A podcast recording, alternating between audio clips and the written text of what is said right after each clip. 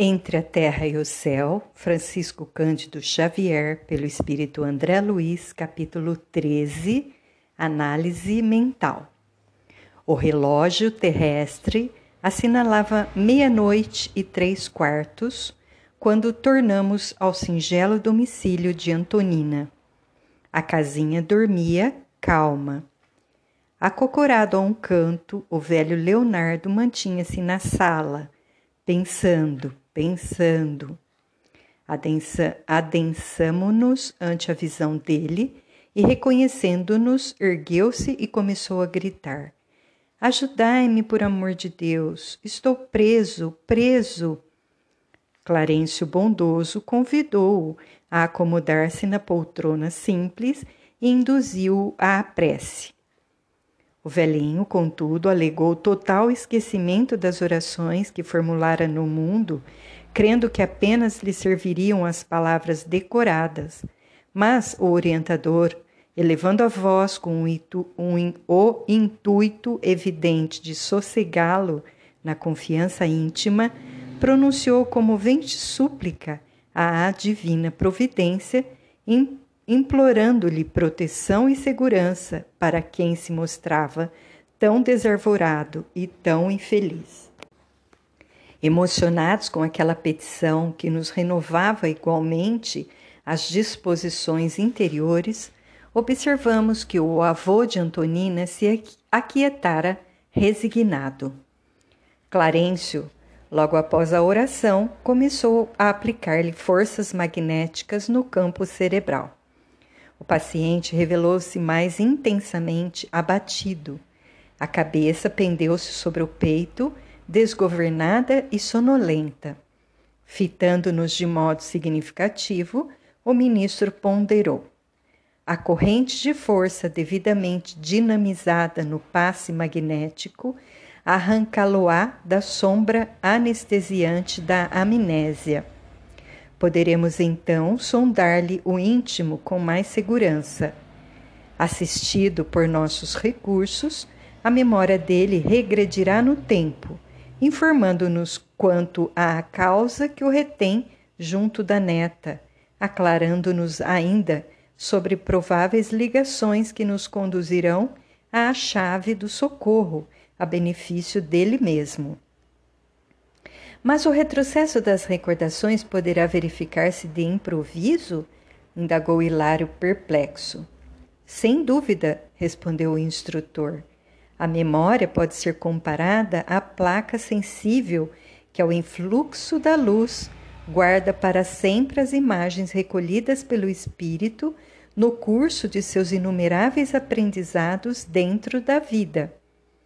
Cada existência de nossa alma em determinada expressão da forma é uma adição de experiência, conservada em prodigioso arquivo de imagens que, em se superpondo umas às outras, jamais se confundem. Em obras de assistência, qual a que desejamos movimentar, é preciso recorrer aos arquivos mentais de modo a produzir certos tipos de vibração não só para atrair a presença de companheiros ligados ao irmão sofredor que nos propomos socorrer, como também para descerrar os escaninhos da mente nas fibras recôndidas em que ela detém as suas aflições e feridas invisíveis.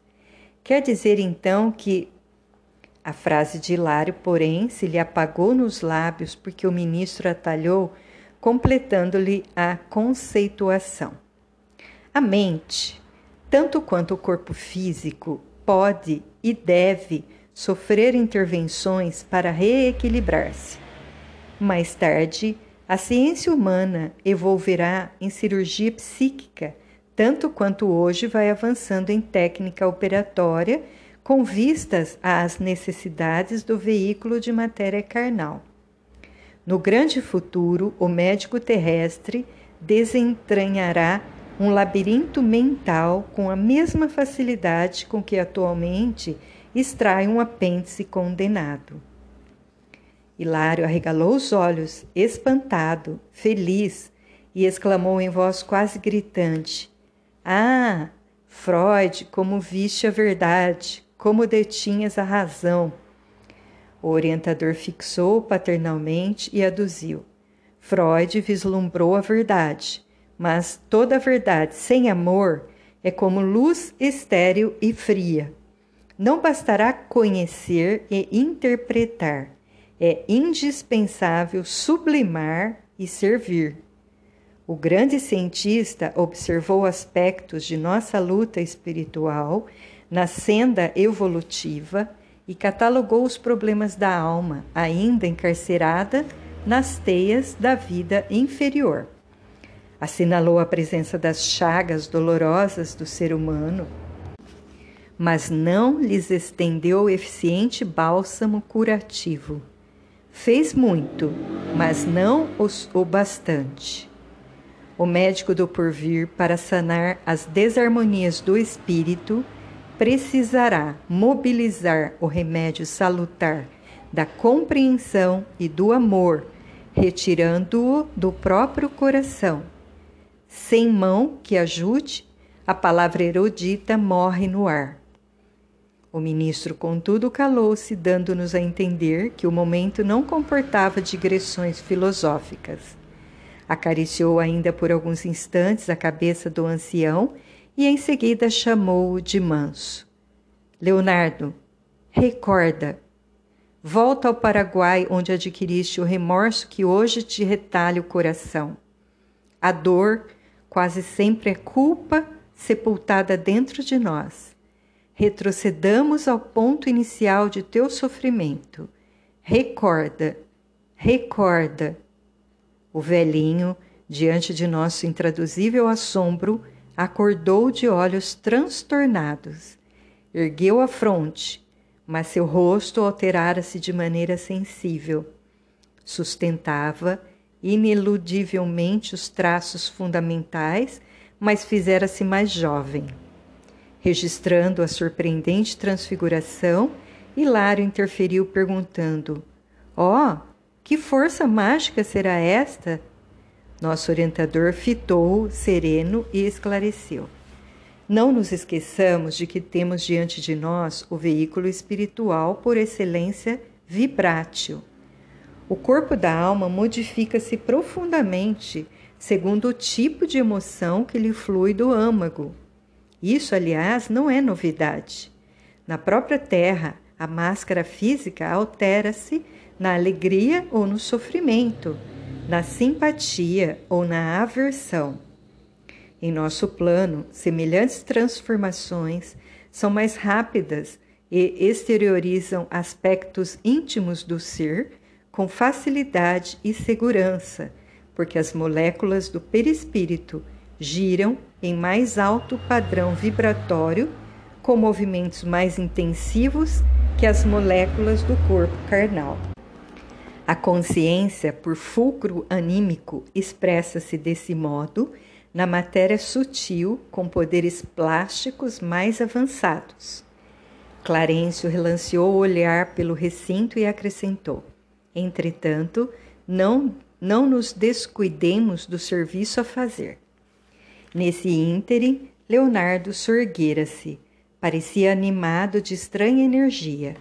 O corpo, não obstante continuar obscuro e pastoso, revelava-se desempenado. Repentinamente refeito, vigoroso e móvel, clamou: Lola, Lola, estás aqui? Sinto-te a presença. Onde te ocultas? Ouve-me, ouve-me. Com inexprimível espanto, vimos Dona Antonina escapar do aposento no corpo espiritual com que a divisáramos na véspera.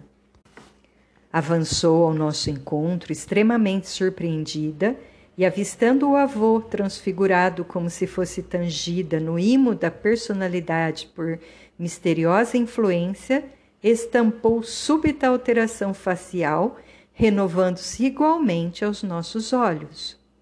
As linhas de, do semblante modificaram-se de inópino e vimos-la realmente mais bela, todavia menos serena e menos espiritualizada.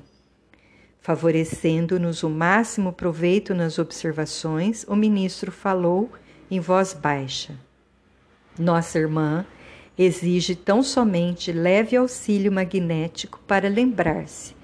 Basta-lhe a emotividade anormal do reencontro para cair na posição vibratória do passado, de vez que ainda não se encontra quitada com a lei. Aterrada, Antonina é, rojou-se de joelhos aos pés do ancião que se rejuvenescera ao influxo dos passes de Clarence e gritou: Leonardo! Leonardo! Ele, porém, irradiando no olhar ódio e padecimento intraduzíveis, bradou: Enfim, enfim! e prorrompeu em pranto convulso. Estupefatos, ouvimos Clarencio que nos informava generoso. Repararam? Antonina é Lola e Barruri reencarnada. Leonardo está vinculado a ela por laços de imenso amor. Ambos procedem de lutas enormes na teia infinita do tempo. A mulher irresponsável de ontem, hoje é mãe amorosa e digna, à procura da própria regeneração. Tendo abandonado outrora o marido, foi induzida a desposar um homem animalizado com quem se encontra igualmente enleada por laços do pretérito e que, em não a entendendo agora, relegou-a ao esquecimento. Recebeu, contudo, antigos associados de destino por filhos do coração, que conduz para o bem. Em contraposição às facilidades delituosas do passado, atravessa atualmente aflitivos obstáculos para viver. Simpatia incoercível inclinou-nos para aquela mulher em provas tão ríspidas. O ensinamento que a vida ali nos ofertava era efetivamente sublime. A voz do orientador, no entanto, era clara e segura a recomendar Ajudemos. O momento determina auxiliar.